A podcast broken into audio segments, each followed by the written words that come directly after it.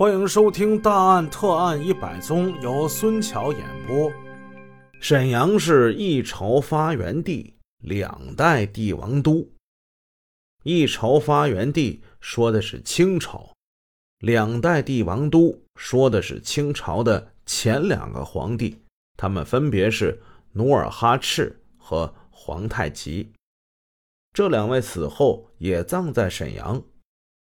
清太祖努尔哈赤葬在沈阳的东边，这叫清福陵。因为他在东边，所以也叫东陵。皇太极葬在沈阳北边，这儿呢又叫北陵，清昭陵。今天这故事发生在清福陵，也就是东陵。这是一九八几年，这年的五一节刚过。沈阳市的东林果园，他们的果园工人给果树剪枝。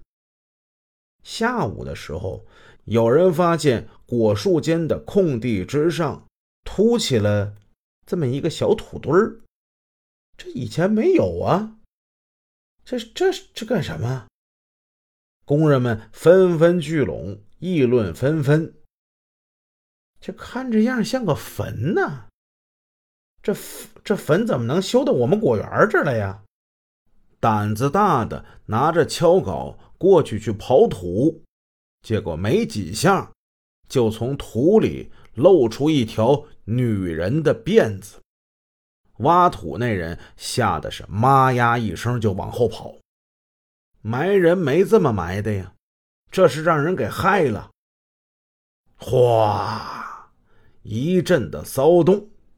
轰动了整个果园，果园的负责人赶紧派人保护好现场，打电话给沈阳市公安局报案。之后，警车赶到，因为他在市郊开过来时间还是比较长的，包括罗法医在内的市公安局刑警队的几位法医差不多都过来了。此时已是傍晚，天逐渐黑了。刑警们架起来了灯，在灯光的照射之下，刑侦技术人员勘察现场。土堆附近有长五米的拖拉痕迹，还有两个人在地上久坐的压痕。现场发现一个书包，里边有手纸和一些破布，一个汽水瓶，一个红色的玻璃酒杯。罗法医。把那酒杯给拿起来，凑近鼻子闻了一闻，嗯，这什么味儿？一股刺鼻的苦杏仁味儿直冲鼻孔。罗法医敏锐的意识到，这是氰化钾。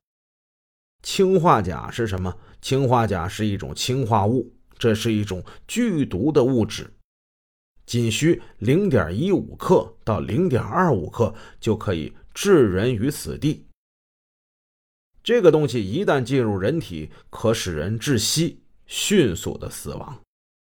人们扒开那个土堆，在一个挖的较深的坑里，露出了一具女尸。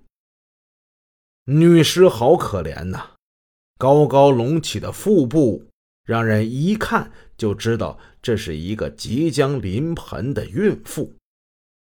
罗法医迅速的将女尸带回了沈阳市公安局刑警支队的解剖室，由罗法医主检，连夜进行解剖。罗法医观察这个女尸，又闻了闻女尸的嘴。他口内同样有这种刺鼻的苦杏仁的味道。女尸的窒息现象明显，体表呈紫黑色，指甲、颈部、胸部有散在性出血点，所以这些都符合氰化物毒死的特征。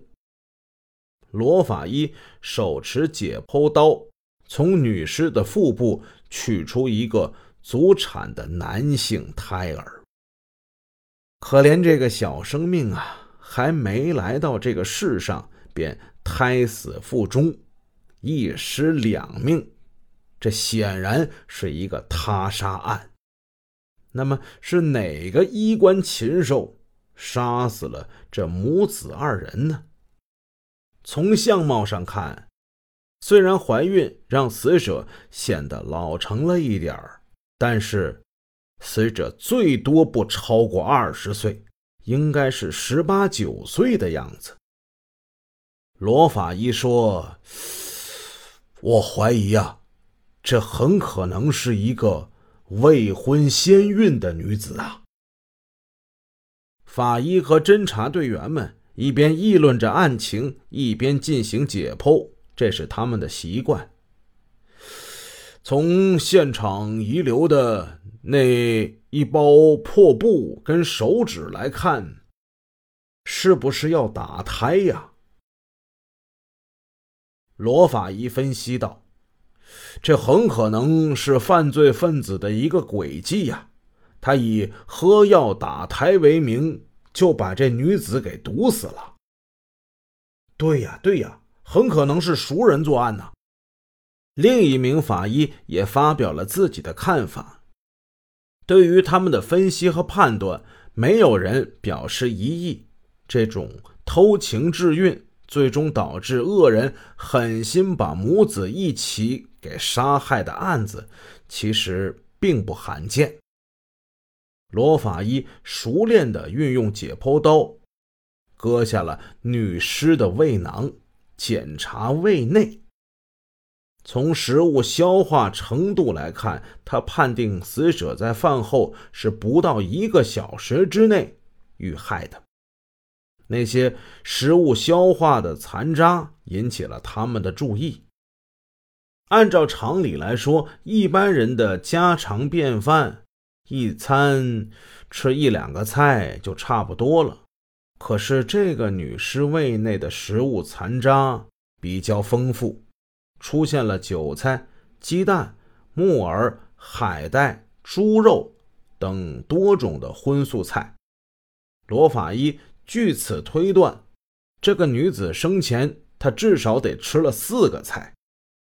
罗法医在人的常见食物消化残渣的研究上是下了功夫的，这也是得力于公安部的资助。在最近几年，他专门从事这项课题的研究，取得了很大的成就。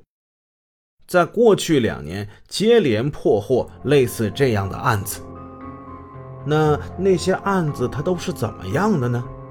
咱们明天接着再讲。